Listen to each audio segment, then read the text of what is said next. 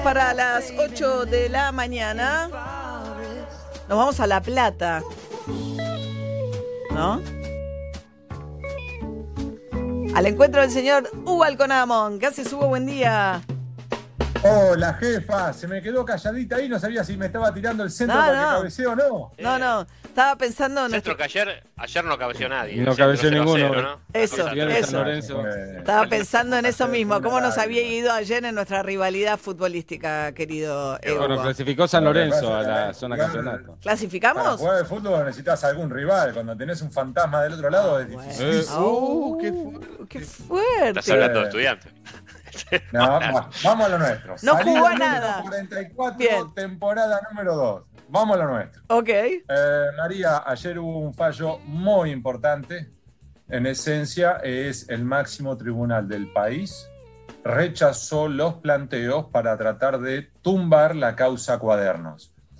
Aclaremos algo, no es que se metió en el fondo último de la cuestión, sino lo que dijo fue, esta todavía no es la discusión definitiva, ustedes todavía tienen bastantes discusiones por dar en el medio, tienen que ir al juicio oral, discutan lo que tienen que discutir ahí y cualquier cosa después a nosotros nos toca dirimir la cuestión. Aún así, ya planteó algunos ejes, entre otros el más relevante es que la figura del arrepentido, al menos para la máxima instancia tribunal penal del país, es válida. Es decir, es constitucional, sí se puede utilizar e incluso si no se grabó, filmó la declaración como arrepentido, aún así es válida. Esta es la esencia. Por supuesto, María, después si querés podemos empezar con las digresiones de que ahora puede llegar a ir a la Corte Suprema, que está el Tribunal Oral, todo lo que quieras. Pero esta es la esencia. La figura del arrepentido es válida. Sí. Eso es lo importante hoy. Sobre todo porque Alberto Fernández, ¿te acordás? Eh, cuando además lo entrevistamos con Ernesto Tenemos en Corea del Centro hace como 15 días, dijo que es inconstitucional, que es una barbaridad, que es una compra-venta de declaraciones. Un modelo que vemos siempre en las películas yankees, ¿no? La idea de que si vos cooperás con la justicia para que puedan avanzar en una investigación determinada, eh, a cambio de esa información que vos das, te rebajan tu propia pena, ¿no? Y esto hicieron más de 30 empresarios que están todos arrepentidos de haberse arrepentido, hay que decirlo todo, ¿no? Algunos de los empresarios más importantes de la Argentina, digo, desde Calcaterra, el primo de Mauricio Macri, Rollo por la concesión, ¿no? De los trenes, eh, ¿quién más? Vos me vas a ayudar. O sea, los grandes empresarios de la Argentina admitieron haber pagado coimas en distintas circunstancias al Ministerio de Planificación y lo que los defensores de los acusados de haber cobrado coima planteaban es es inconstitucional la figura del arrepentido que se usó para que estos empresarios declararan, ¿no? Sí, que acá a su vez hay que poner el contexto, si se quiere, político, electoral de la Argentina. Cuando se arrepintieron, las personas a las cuales acusaron estaban en el llano. Ahora las personas a las cuales acusaron tienen otra vez poder. Se arrepienten de haberse arrepentido porque se acusaron a los que hoy son poderosos. Y se autoincriminaron si también, esto- ¿no? También se autoincriminaron. Sí, y esta es la esencia, es un muy buen punto, María, ese que vos remarcas, porque ese es otro de los ejes que estableció la, casación. ¿Que ¿Cuál es? Es en, en definitiva decir, a ver, acá estamos debatiendo de que si esto fue ejercido bajo presión y que si fueron obligados a arrepentirse a cambio de que si no se arrepentían este, quedaban presos y si se arrepentían quedaban Sí. en libertad. Y en definitiva, en eso lo que dice la casación es al revés. A ver, número uno, actuaron de acuerdo a la ley. Segundo, ya son mayorcitos y son responsables de sus propios derechos. Tercero, que además fueron acompañados siempre por un abogado. Cuarto, que se estableció por un acta. Y quinto, no es una cuestión de que si hablas conmigo tenés la libertad, sino que es al revés. Empezás a obtener beneficios porque empezaste a confesar.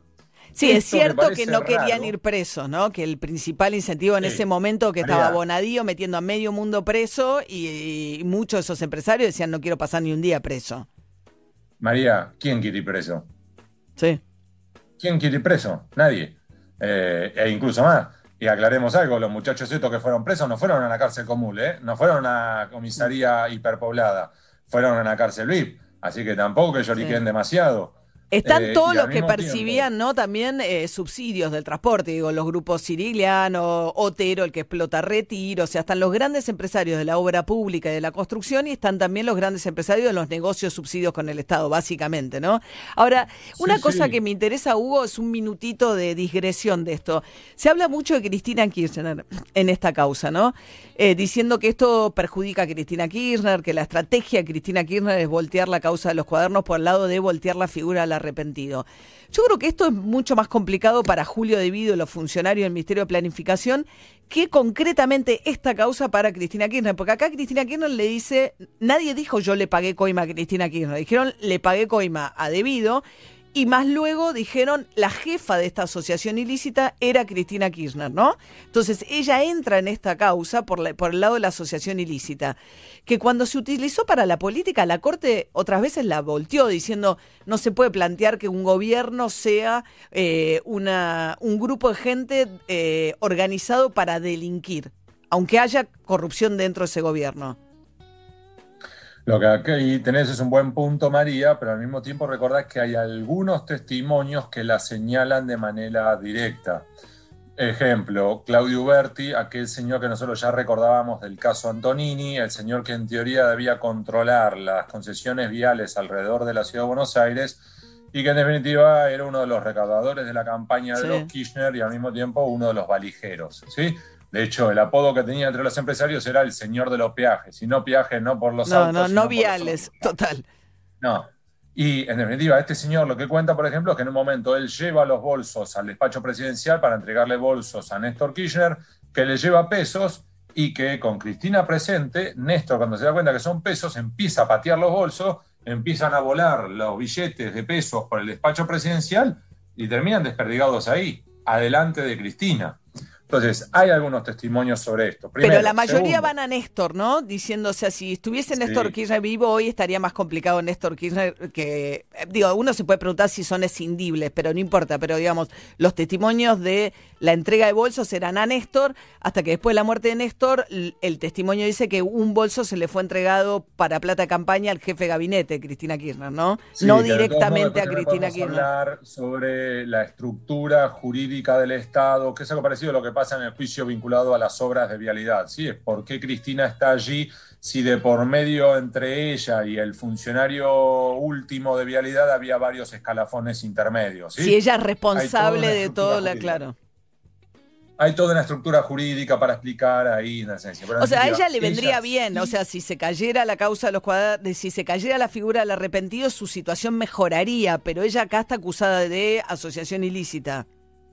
Pero aquí hay un par de puntos esenciales en esto. Primero, ella no atacó lo que ayer dirimió la casación, pero en el fallo principal, pero sí atacó y también resolvió ayer una segunda discusión, la casación ayer, que era sobre la nulidad de la declaración de Oscar Centeno, que la casación también convalidó. Dijo, es, es válido. El ¿sí? chofer. ¿Y por qué? Sí, ¿y por qué esto es relevante, María? Entre otras cosas, porque estamos hablando de aquello que planteaba, ¿te acuerdas de Fight, Carlos Fight, el ministro de la Corte, cuando él decía que una de las herramientas más útiles que tenía el Poder Judicial era la cronoterapia? Es decir, el transcurso del tiempo que iba acomodando las cosas en su lugar. ¿Te acuerdas de eso? No, no me acordaba. Bueno, sí, él jugaba, decir, mira, uno de, los reglame- uno de los recursos que tiene el Poder Judicial es jugar con el tiempo. Te piso el expediente, te acelero el expediente y demás. ¿Y a qué voy con este punto, María? Que la discusión sobre la causa cuadernos llegará con suerte al juicio oral a fines de 2021, eventualmente principio de 2022. Y son muchos testimonios, Sí. muchos arrepentidos, mucho todo. Con lo cual podés, no podés descartar que el juicio por cuadernos te dure todo 2022 y concluya en 2023. María, te recuerdo, usted que lo sabe todo, ¿qué hay en el año 2023? La elección, preelección presidencial. Con lo cual el contexto político puede cambiar por completo en tribunales, ¿o no? Dios me Y libre. la taba se te puede dar vuelta. Con lo cual vos lo que necesitas es tumbar el expediente hoy, que tenés el poder, y no de salir a discutirlo en 2023, cuando podés estar jugando a la defensiva, no a la ofensiva. De allí en los planteos de nulidad, de allí las objeciones y de ahí, por ejemplo, lo que ya hablaremos en otra sesión, porque Majo en cualquier momento me mata, es la reforma del Ministerio Público Fiscal, la aplicación de otras votaciones para poder nombrar al procurador, la reforma y de todo lo demás. Sí, todo lo demás. Bien, Hugo Alconamón, a partir de la explicación de la decisión ayer de la Cámara de Casación, que es el tribunal anterior al de la Corte, que da la instancia de la Corte eventualmente, eh, planteando que es constitucional la figura del arrepentido y dejando en pie eh, a esta altura lo que es la causa de los cuadernos. Gracias, Hugo. Buen día, jefe. Buen, día. Cinco minutos para las ocho de la mañana. Porque todo cambió, Invertir Online te trae el tip de la semana para que puedas invertir tu forma de ahorrar. En Metro. Para que te animes a dar el primer paso, en Invertir Online creamos cuenta remunerada. Mientras pensás en qué invertir, los pesos y dólares que tengas en tu cuenta suman intereses diarios que son acreditados el primero de cada mes. Además, a diferencia de lo que ya conoces, tu dinero no queda inmovilizado por lo que podés retirarlo o invertirlo cuando quieras sin perder los intereses generados. Invertí tu forma de ahorrar. Es hora de invertironline.com. Sumate a los más de 100.000 argentinos que ya le encontraron la vuelta. Estás en Metro. Metro951.com. Metro 951. Sonido urbano. Con Previaje al Mundo obtenés el 50% de tu compra en crédito para viajar por Argentina en 2021, más 12 cuotas sin interés y la primera la pagás en 90 días. Juntos, volvemos al mundo. ¡Al mundo!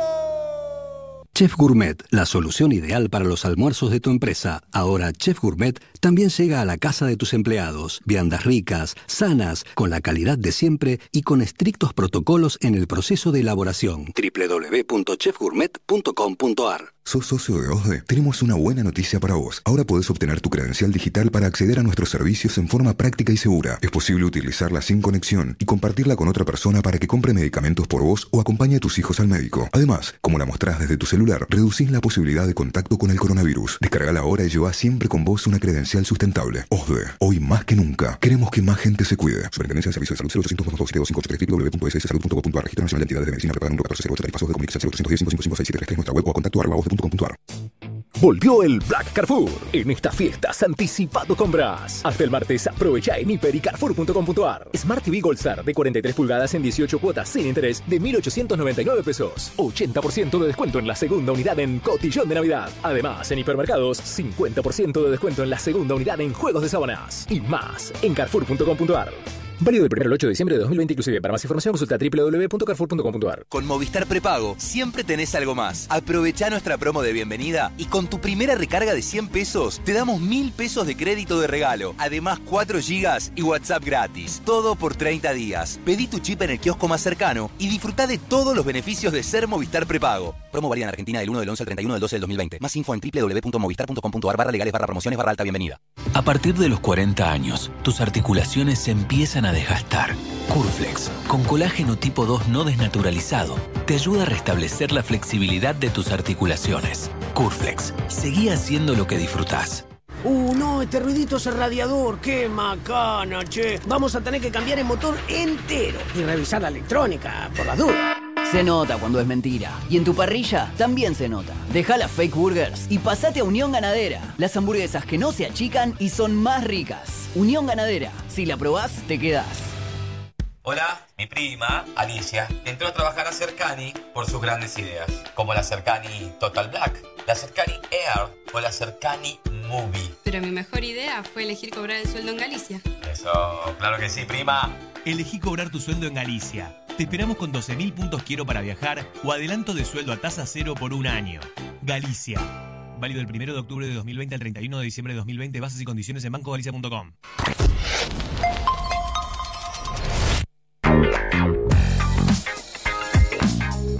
faltan para las 8 de la mañana y bueno, el tema Maradona ha dado para muchos derrapes. Les venimos charlando lo que pasó con eh, los Pumas que no reaccionaron ante el homenaje de los All Blacks, dejaron la camiseta del 10 tirada. Eso hizo que le revisaran las cuentas personales. Tres Pumas en problemas serios, este, entre ellos nada menos que el capitán, suspendido por comentarios xenófobos.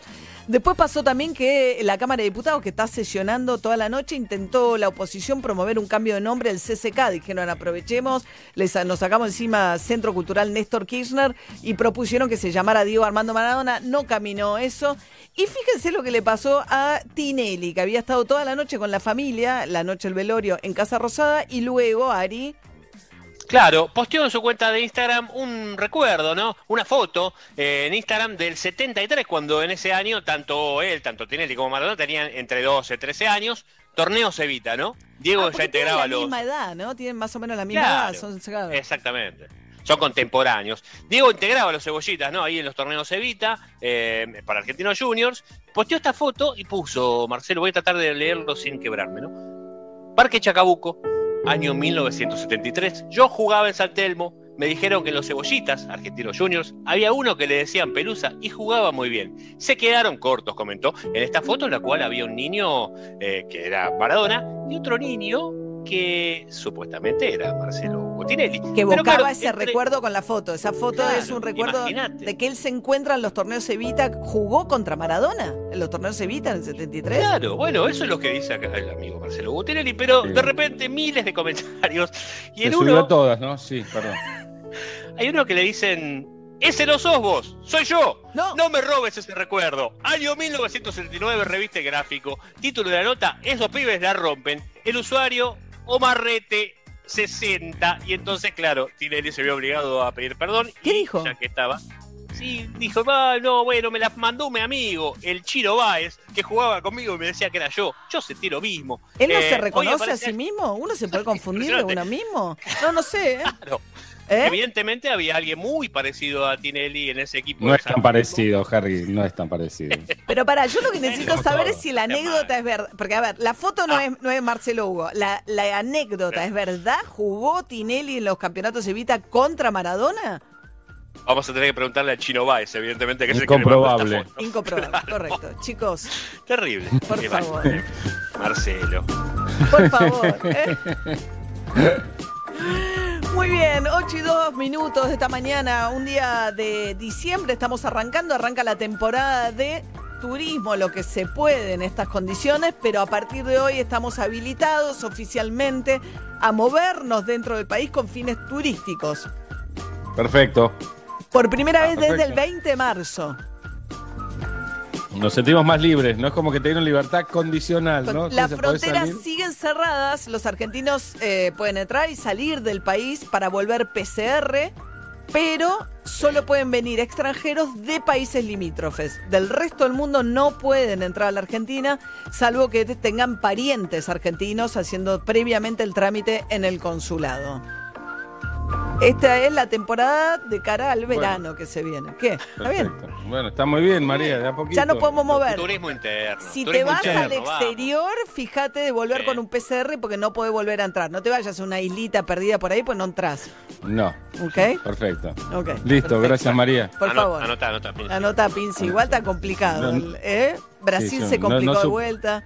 Con suerte ruta 2 y- o Ruta- ruta 11. No, no, no, no más. ¿Y a qué precio, no? Agarrate los bolsillos. Sí, ya tengo los numeritos. ¿Ahí? Uh, ¿Qué?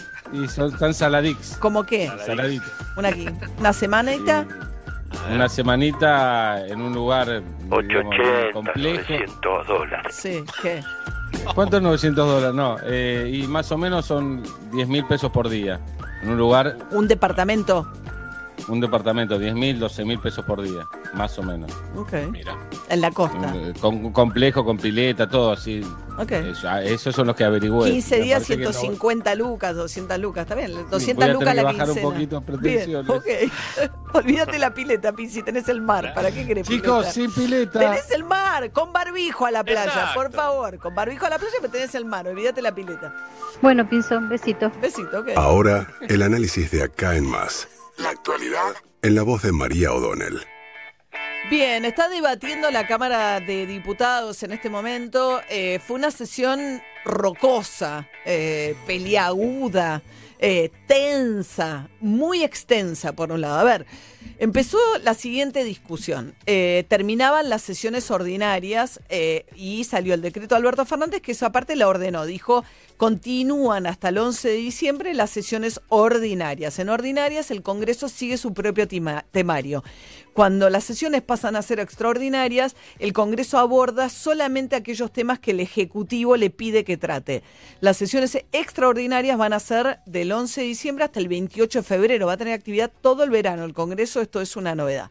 Pero bueno, entonces había una prórroga de sesiones ordinarias con el temario que venían tratando. Lo que pasa es que el protocolo que estaban utilizando para tratar eh, virtualmente algunos temas y para que algunos diputados lo hicieran desde su casa, para no juntar 257 personas en un recinto cerrado, cosa que el coronavirus no recomienda, ese protocolo vencía el 30 de noviembre, el acuerdo entre los distintos bloques, decir, bueno, vamos a sesionar virtualmente. ¿Qué pasó? Empezó la sesión, se acercaba la medianoche, la sesión trata sobre la quita de fondos al gobierno de la Ciudad de Buenos Aires, la oposición no quería sesionar, el oficialismo quería sesionar y se armaron tres horas de debate respecto de si el protocolo no caducaba a las 12 de la noche. Porque primero de diciembre, nosotros tenemos una... El oficialismo que dijo, dijo no, es una extensión de la misma eh, sesión. No es que a las 12 de la noche se cae el protocolo. Una vez que empezamos a sesionar de esta manera, ya estamos. Buah. Eso en cuanto a la forma. Se estuvieron tres horas. Finalmente están votando ahora, porque el oficialismo impuso su número, se dio la discusión y están votando el proyecto que venía con media sanción del Senado, que consiste en lo siguiente. Cuando Mauricio Macri era presidente, vía decreto, tomó un punto y pico la participación de la coparticipación, que son los fondos que la nación recaude y comparte con las provincias, y dijo, como yo te voy a transferir la policía de la ciudad, te voy a dar los fondos para que la financies. Hay una cláusula de la Constitución que dice que en la medida en que la Ciudad de Buenos Aires va ganando autonomía, eh, la transferencia le tienen que ir transfiriendo, la justicia, etcétera. ¿Se acuerda? Esto fue una discusión fuerte en el gobierno de Cristina Kirchner, si le daba el subte y se la transfería o no con los subsidios, y le decía, te doy la policía, pero no te doy los fondos. Entonces Macri le decía, no, entonces no lo quiero, dame la policía si me la das con los fondos. Bueno, cuando Macri fue presidente, que venía a la Ciudad de Buenos Aires, le dijo a la reta, toma, te doy la policía y te doy los fondos. ¿Qué pasó? Empezaron las demás provincias y se quejaron en ese momento. De hecho, en un momento le rebajaron un poco y dijeron, che, le diste de más. Lo que le diste de coparticipación es más de lo que necesita la para financiar la policía de la Ciudad de Buenos Aires. En esa discusión estaban cuando Alberto Fernández asume la presidencia y le empieza a decir a la reta, che, me parece que Macri se excedió con vos, te voy a tener que sacar un poco. Venían negociando hasta que viene la revuelta de la policía de la provincia de Buenos Aires y ahí Alberto Fernández se ilumina y dice, bueno, le saco a la reta y le doy a Kisilov. Entonces avanzó con la quita a los fondos de la Ciudad de Buenos Aires para financiar a la policía bonaerense. Es bastante cuestionable porque uno podría decir, si le dio de más a la ciudad, y así como Macri eligió darle a la reta por afinidad, porque eran de la misma fuerza política, lo mismo puede ser dicho para Alberto Fernández. Viene a, reparar supuestamente un exceso que había cometido Macri, pero él mismo discrecionalmente decide que esos fondos van para el principal aliado hoy del gobierno de nacional, que es, o sobre todo el del kirchnerismo, Axel Kicillof en provincia. De hecho, esta historia arranca mucho cuando Cristina Kirchner, ¿se acuerdan? En campaña va a un acto en La Matanza y dice, ¿cómo puede ser que la ciudad de Buenos Aires tenga hasta jardines colgantes y La Matanza no tenga ni cloacas? Ahí ya se veía venir cómo iba a ser esto. Después hay discusiones técnicas respecto de cuánto aporta y cuánto recibe en concepto de coparticipación. La provincia de Buenos Aires está efectivamente muy relegada, pero la ciudad también aporta mucho más de lo que recibe. Es cierto que es una ciudad mucho más rica que el resto del país. En fin, hay una serie de discusiones vinculadas a esto. ¿Cuánto de esto además eh, complica la, posibilidad de un diálogo, de un entendimiento con la oposición, porque ataca justamente al sector más moderado de la oposición, que es la reta, cuánto arrincona Alberto Fernández con esto a la reta y pierde de esa manera el interlocutor más racional que tiene dentro del PRO, porque esto le viene a dar la razón a Macri. Macri dice, no, a la reta le gusta discutir, le gusta negociar, le gusta charlar, pero le pegan una, dos, tres veces. Cuando te pegaron cuatro veces, te tenés que dar cuenta que te le van a pegar siempre. Endurezcamos la posición porque dialogar no sirve de nada. Yo creo que ese es uno de los costos que tiene esto, que tiene que ver con que lleva la dinámica a un lugar de confrontación y anula a los jugadores más dialoguistas y maximiza la posición de los más extremos.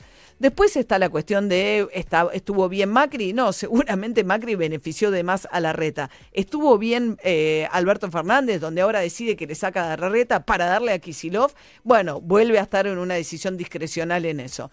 En eso está en este momento el Congreso de la Nación, ya eh, convirtiendo en ley esta iniciativa que había llegado con media sanción del Senado.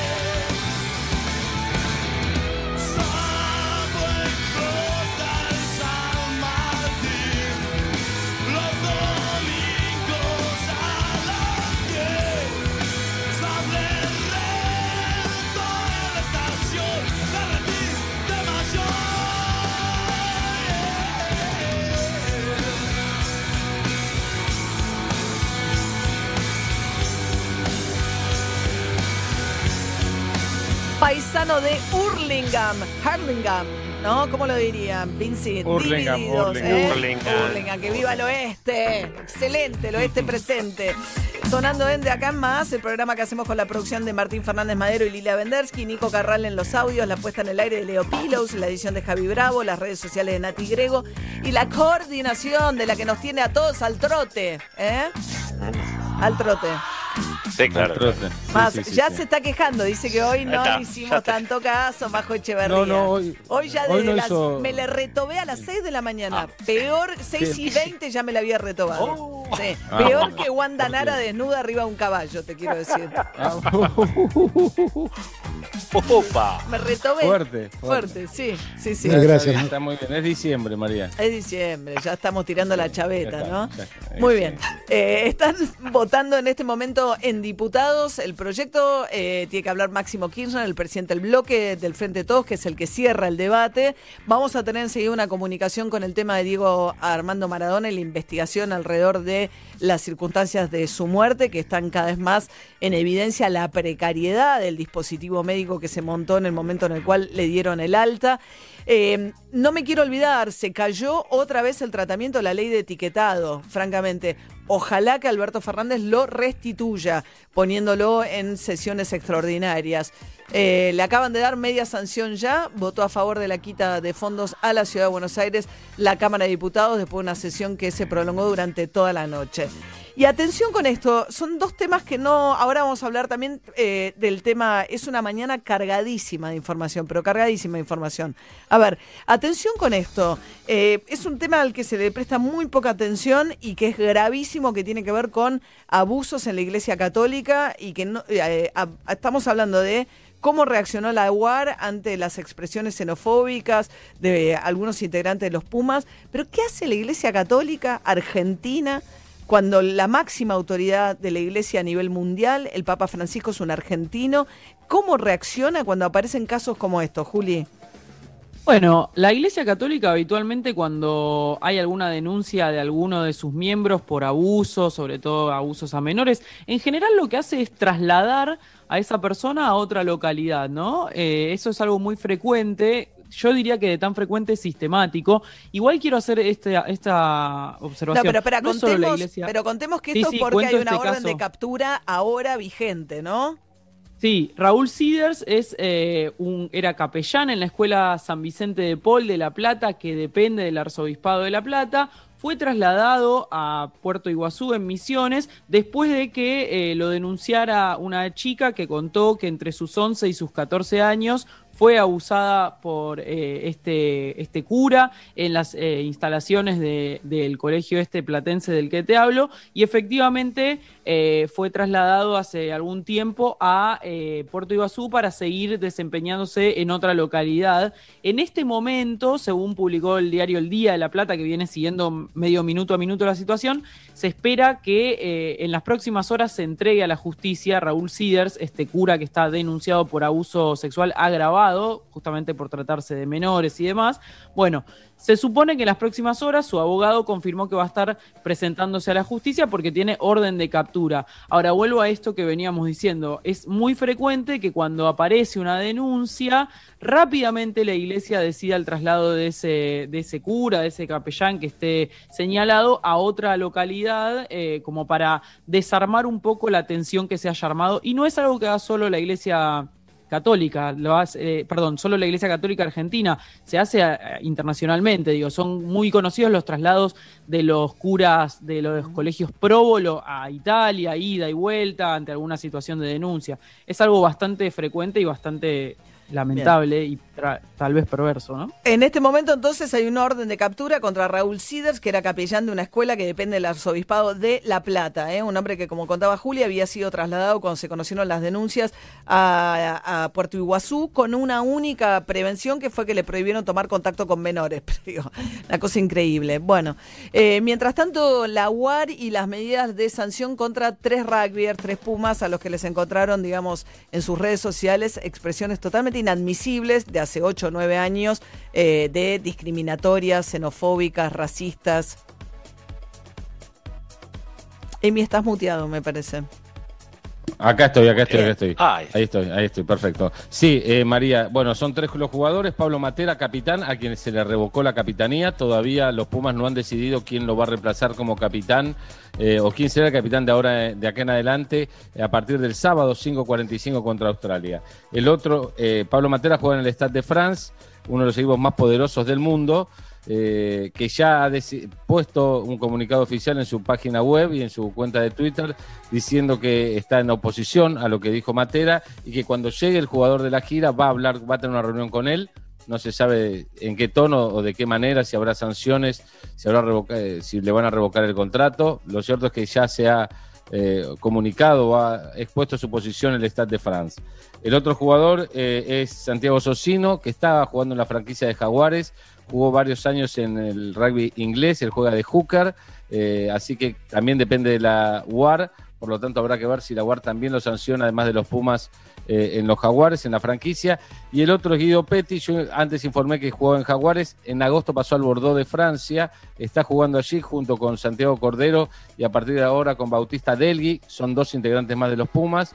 Eh, no hay todavía comunicado oficial del Bordeaux, yo recién estuve en la página del, del club de rugby, no hay comunicación oficial, eh, pero los tres están suspendidos, Matera además se le quitó la capitanía y se les abrió un expediente disciplinario a los tres por estos comentarios. Así que todavía la UAR no publicó nada nuevo, seguramente llevará un tiempo y esperará el- la, digamos, la respuesta de ellos con respecto a lo que dijeron, ¿no? A lo que publicaron. ¿Qué hay que hacer, no? Es difícil. ¿Qué hay que hacer? Difícil. Sí, porque fue hace, al, al margen de todo, yo no digo que no de- dejaron de pensar igual, pero fue hace ocho años esto. Sí, O sea, se disculparon. ¿Qué hay que hacer? ¿Cuál es la medida justa? La representación de Clara- un país es fuerte, porque la camiseta argentina hay Sí, una claro. representación de un país, ¿no? Ahora, vos como club, si sos un club, o sea, como un país, sí decís, un capitán es un ejemplo dentro de un club. Ahí me parece que está claro que Matera no puede ser capitán. No. Ahora, ¿puede seguir Totalmente. jugando? En el seleccionado Mi pregunta es también si se van a tomar el trabajo de hacer esta revisión para atrás con todo el mundo, porque, porque También. también. es un tema que podría resultar injusto, eh, de- pensando en la base a partir de la cual se toma la decisión. No sé. Es Eh, muy complicado. el Son tema muy de lo que uno- brutales. Lo que tiene que ver este tuit es que no es como una cosa medio. eh, son tweets muy brutales. De una. De, Sí. eh, matemos a los bolivianos, eh, hablando del jabón por Villa Crespo, eh, hacia cosas muy denigratorias de la empleada, eh, cosas muy desagradables. Realmente, los, los tweets Mm. son de un nivel de. de de, de falta de humanidad, de falta de todo, de racismo, xenofobia. eh, es un- no, no son tweets en los que se te escape, qué sé yo, un- una cuestión discriminatoria como al pasar, ¿no? Son, son tweets muy Sí, sí, densos eh, en ese sentido, eh, promoviendo cierto odio, digamos, a los bolivianos, a las empleadas. eh, hay una cuestión racista, clasista, homofóbica. eh, hay, hay una carga de muchas cosas del, del orden del odio, ¿no? Que transmiten esos tweets. Pero ¿qué se hace con eso? Eh, per- perdón, ¿eh? Sí. Perdón, Pinci, yo lejos, o- lejos de justificar, ¿no? Pero Sí. estamos hablando de eh, algo de pibes de 18 años, más o menos 17, 18 años cuando hicieron esto. Yo no sé qué hicimos cada uno de nosotros a los 18, 17 años, eh, cuando no había Twitter tampoco. Le reitero, son brutales, tenés razón, y, este, y, algo hay que hacer. Pero también estamos hablando de pibes que quizás eh, tuvieron, esperemos, que haya tenido la posibilidad de aprender y darse cuenta de que, que lo que estaban diciendo y lo que sentían, lo que creían, es una bestialidad. Sí, además yo creo sé que si en no, no esas cosas eh, la educación y la reparación es mejor. Siempre me acuerdo de esos chicos que habían eh, hecho algo con unas esvásticas en un eh, en un viaje Sí. egresados en Bariloche y un juez que los condenó a ir al Museo del Holocausto, a aprender, digamos. Yo creo que esas cosas se reparan mejor eh, con educación y con gestos ahí, reparatorios. eh. ¿Qué? Yo creo que va a ir por ahí. Me, me da la sensación por cómo está trabajando la, la UAR en este caso y la URBA, que son los clubes de Buenos Aires, que van por el lado de la educación. Me da esa- quizás haya una sanción no gravísima, haya una sanción de, en cuanto a representación de los Pumas durante un tiempo, eh, pero que va a pasar más que nada por la educación, porque, porque ellos vayan a talleres o enseñen a, a los chicos más jóvenes, sobre todo, a que no repitan esas actitudes. Sí, y el INADI ya puso a disposición ese tipo de capacitaciones, además de plantear la, la inquietud respecto de lo que esos tweets manifestaban, puso a disposición la posibilidad de capacitarlos respecto de todos estos temas, como para desarmar un poco ese nivel de prejuicio y de, violencia que se veía en esas expresiones, en esos tweets. Bien, bueno, eh, una cosa, un caso que se acuerdan que en su momento generó mucha conmoción y mucho interés también por lo que se veía, pues estaba liderando las notas más leídas en los portales, tenía que ver con esta pareja de mellizos que habían sido adoptados en África y devueltos, entre enormes comillas, como si se pudieran devolver dos chicos en Bahía Blanca, Juli. Sí, a ver, recordemos, estos dos chicos que son llevados por su padre adoptivo del brazo, eh, los dejan una, en la comisaría de la mujer de Bahía Blanca diciendo que eh, eran hiperactivos, que de ninguna manera se les podía poner un límite, eso se conoció después.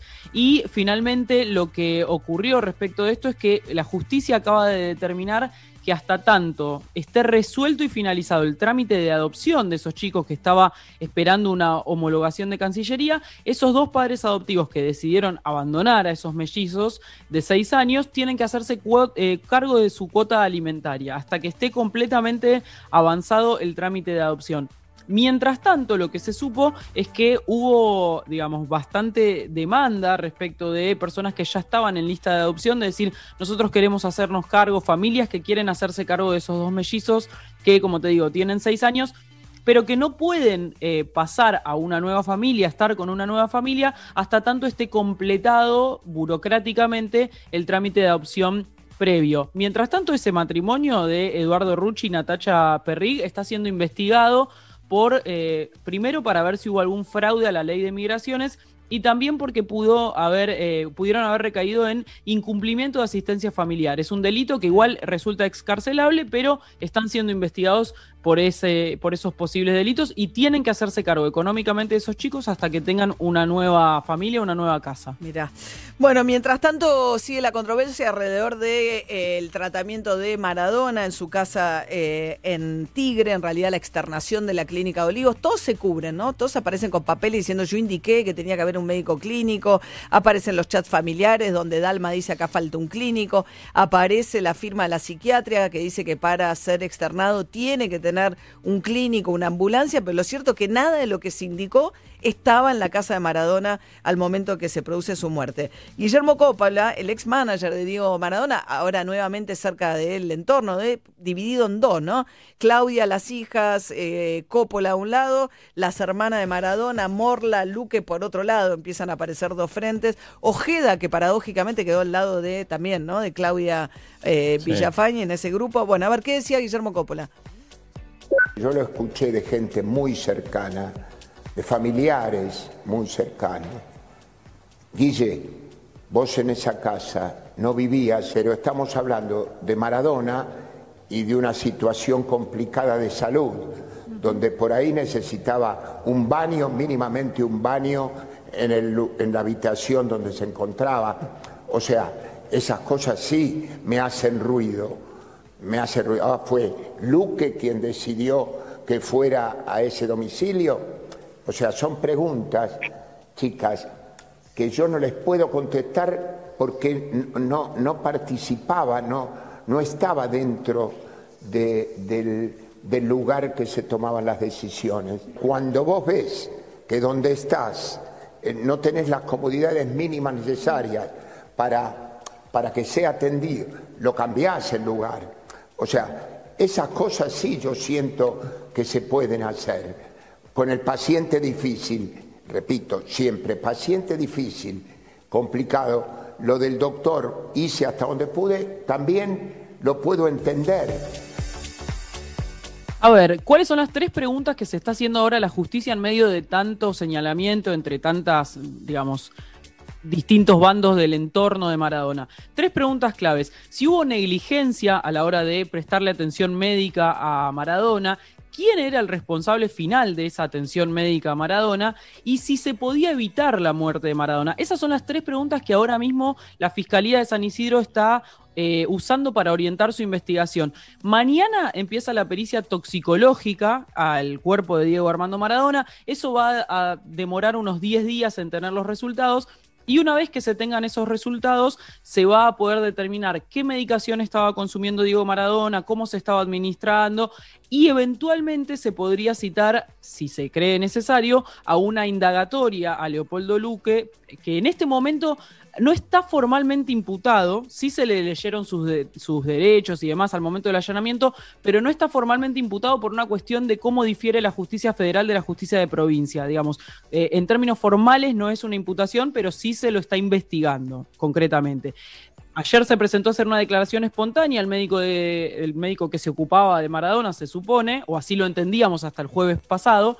Bueno, Eh, esa declaración, por cómo está el estado del expediente, no pudo ser tomada, pero sí se, le- se lo instó a que si quiere puede presentar un escrito, pero fundamentalmente la pericia toxicológica va a ser clave para ver cómo se avanza respecto de qué se le estaba administrando a Maradona.